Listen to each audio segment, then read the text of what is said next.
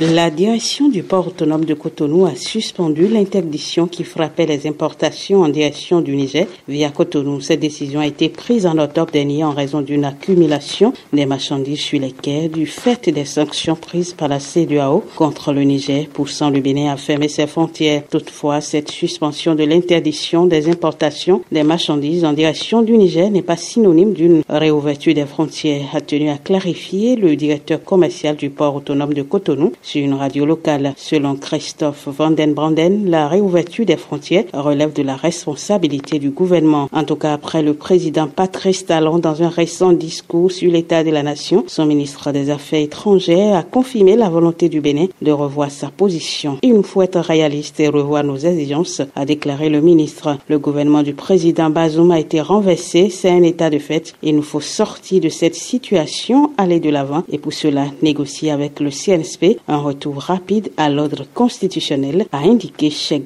Bakari. De Cotonou, Ginette Fleur pour VOA Africa.